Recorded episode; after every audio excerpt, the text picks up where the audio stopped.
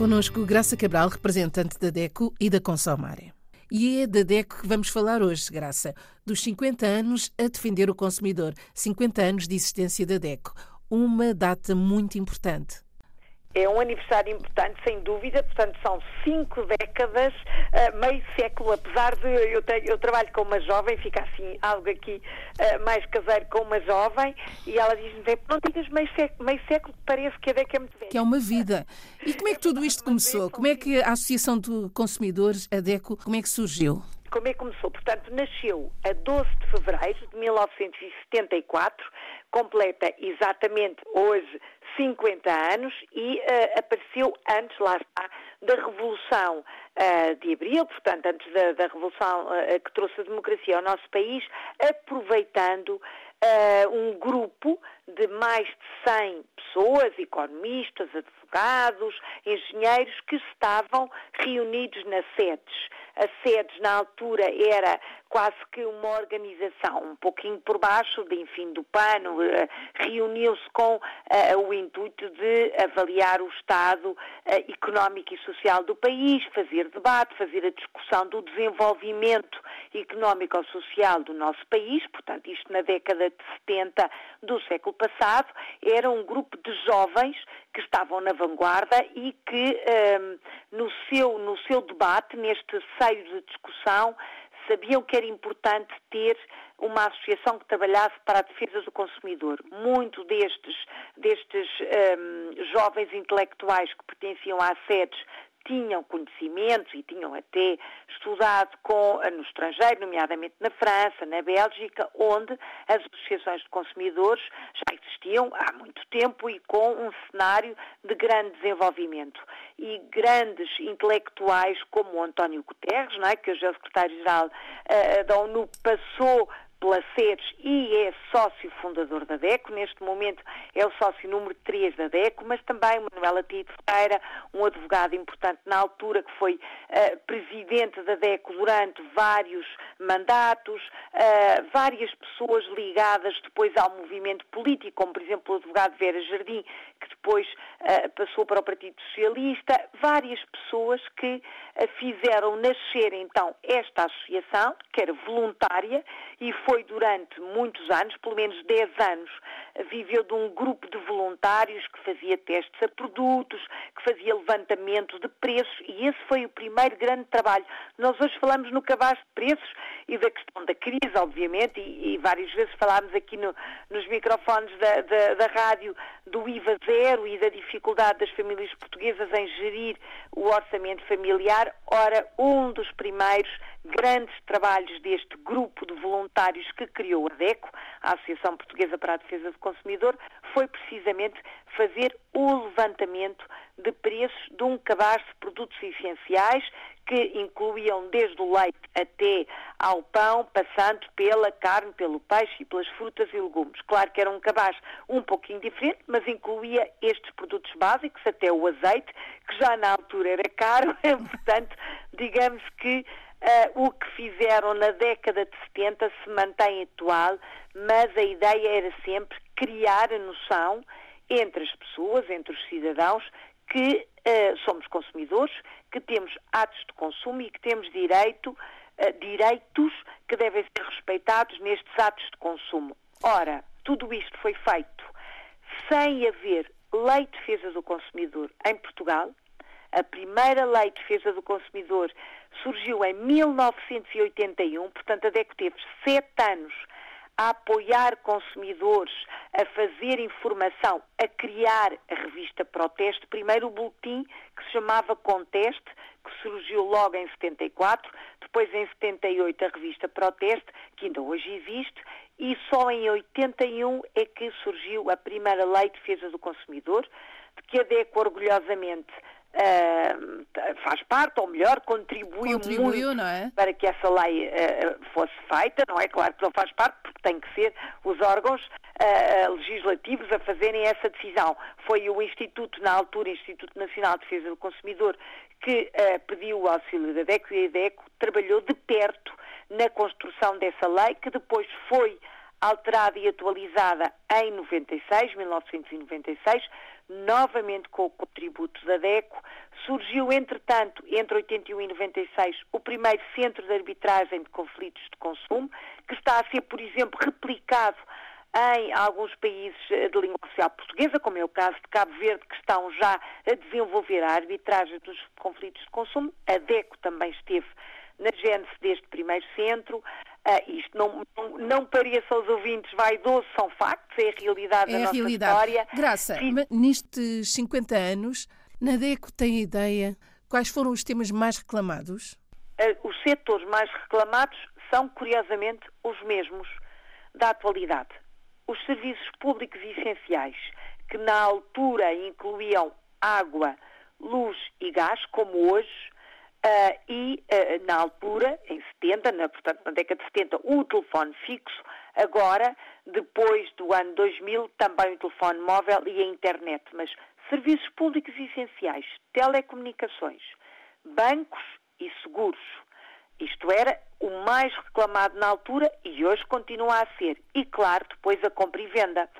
Uh, o ato de consumo puro e duro, desde a compra de um produto à compra uh, de um produto básico, como um alimento, por exemplo, à compra um automóvel, à compra da casa ou de um eletrodoméstico, este ato de consumo puro e duro era na altura muito reclamado e, por exemplo, uh, na altura reclamava-se até porque o preço não estava afixado, algo que nós falamos aqui tantas vezes é? que, que vivem em África, não é? Que ainda não tem em muitas situações a fixação do preço. Na altura, hoje, reclama-se mais sobre o comércio eletrónico, mas a essência da reclamação é a mesma. Porque uh, a reclamação passa pelo atropelo aos direitos dos consumidores, ou porque não há informação correta, ou porque a informação é enganosa, ou porque não, uh, não estão a cobrar o valor exato pela, pela aquela relação de consumo, seja um contrato de luz, seja, enfim, a compra de um, de um quilo de fruta, ou porque uh, o banco não respeita os nossos direitos e viola o que foi contratado, ou porque o seguro automóvel, em caso de acidente, afinal não aplica a cobertura para a qual nós contratamos. Estes são motivos comuns e recorrentes que nestes últimos 50 anos acompanharam as reclamações que a DECO enfim, recebe, eh, denuncia, faz a mediação e resolve. E posso dizer que nos últimos 20 anos a taxa de sucesso na resolução dos conflitos de consumo, ou seja, resolver favoravelmente ao consumidor, ultrapassa os 82%. Portanto, digamos que em 100 casos a DECO resolve uh, totalmente, com a satisfação total do pedido do consumidor mais de 82 processos uh, de mediação de conflitos de consumo. É uma taxa de sucesso muito importante e muito significativa para as pessoas, obviamente, que ficam com o seu problema resolvido, mas também para nós, porque significa que estamos uh, diariamente a cumprir a nossa obrigação, que é defender os direitos e os interesses dos consumidores. Nestas cinco décadas, apoiámos mais de 8 milhões de consumidores. 8 milhões de consumidores que nos pediram informação, que uh, se dirigiram a nós para denunciar situações de burlas, de fraudes, uh, de enganos, que pediram a nossa intervenção para resolver conflitos, enfim. Digamos que temos muito orgulho nesta, neste nosso percurso que hoje completa 50 anos. É verdade, estão de parabéns. Mas há diferenças dos consumidores de antigamente e os atuais? Os atuais são mais uh, há informados? Uh, há diferenças, claro que sim, obviamente, mas a base está lá. O que é que eu quero dizer com isto? As reclamações do consumidor médio de hoje são reclamações mais esclarecidas. Hoje em dia, qualquer consumidor, até porque tem internet e tem os órgãos de comunicação social, e deixe-me fazer aqui um parênteses para dizer que ao longo destes 50 anos foram os órgãos de comunicação social, nomeadamente a rádio e nomeadamente a RDP, nas suas várias antenas, que muito ajudaram a DECO a chegar cá para fora e a dizer aos consumidores o que é que podem e devem fazer. Portanto, nós contamos sempre com o apoio dos órgãos de comunicação social uh, para chegar esta palavra e estas informações aos consumidores. Mas hoje, no século XXI, quem procura a DECO já sabe que tem direitos, já sabe que há um conflito e até já sabe que a lei lhe dá razão. Mas a sua voz não chega. Portanto, o que é que é comum? É comum o facto do consumidor sozinho não ter ainda força suficiente para um, levar a bom porto a sua reclamação. Sozinho, sem ter por trás quem os represente, que é o que a DEC faz, é a representação individual e coletiva, sem o nosso apoio não consegue ainda uh, acionar a lei com facilidade. Há casos de sucesso e ainda bem, claro, obviamente. Estou a falar do consumidor médio. Portanto, essa fragilidade, o facto do consumidor ser o elo mais fraco, é um traço comum. Mas o ter mais informação, ter mais noção clara de que tem direitos e que esses direitos têm que ser fiscalizados, regulados e respeitados, hoje já sabe, obviamente.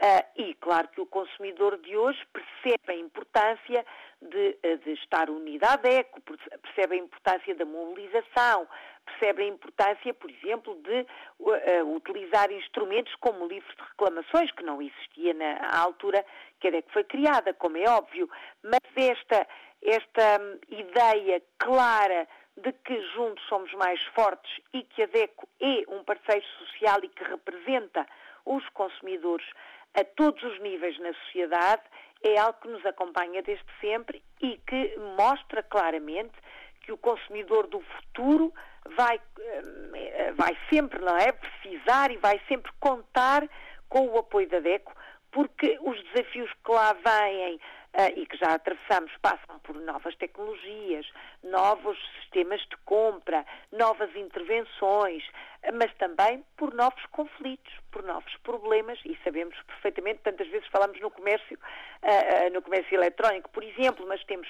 enfrentamos questões climáticas, enfrentamos a necessidade de ser mais sustentáveis, enfrentamos crises económicas e crises energéticas e para tudo isto há respostas que a nossa associação tem e o consumidor sabe que pode contar com elas. Ao fim e ao cabo, podemos dizer, Isabel, que nestes, neste meio, enfim, neste meio século, nestes 50 anos, uh, acreditamos que nenhum consumidor uh, do território português, seja português ou não, mas nenhum consumidor que cá está, uh, poderá dizer eu não fui abrangido pelas vitórias, pelas conquistas da DECO. Uh, achamos que sim, achamos que todos já, de alguma maneira, direta ou indiretamente, beneficiaram do nosso trabalho. Uh, e, portanto, tudo o que a DEC faz e vai continuar a fazer é pelos consumidores. O balanço, Graça, é positivo destes 50 anos? O balanço anos. é muito positivo, sim. Uh, para nós que trabalhamos lá, e eu trabalho na DECO há quase 32 anos, é muito positivo e é uma experiência extraordinária. É uma verdadeira ação eh, de apoio, da ação de solidariedade e de exercício dos direitos de cidadania e dos direitos democráticos. É um verdadeiro exercício de ser uh, o braço direito do consumidor. Olhe por si. Novo espaço dedicado aos direitos do consumidor em África e em Portugal. Coloque as suas dúvidas enviando o e-mail para o correio eletrónico olheporsi.rtp.pt e ouça as respostas na RDP África à segunda-feira, depois da uma da tarde. Olhe por si. Uma parceria RDP África, Associação DECO, com Isabel Flora e Graça Cabral.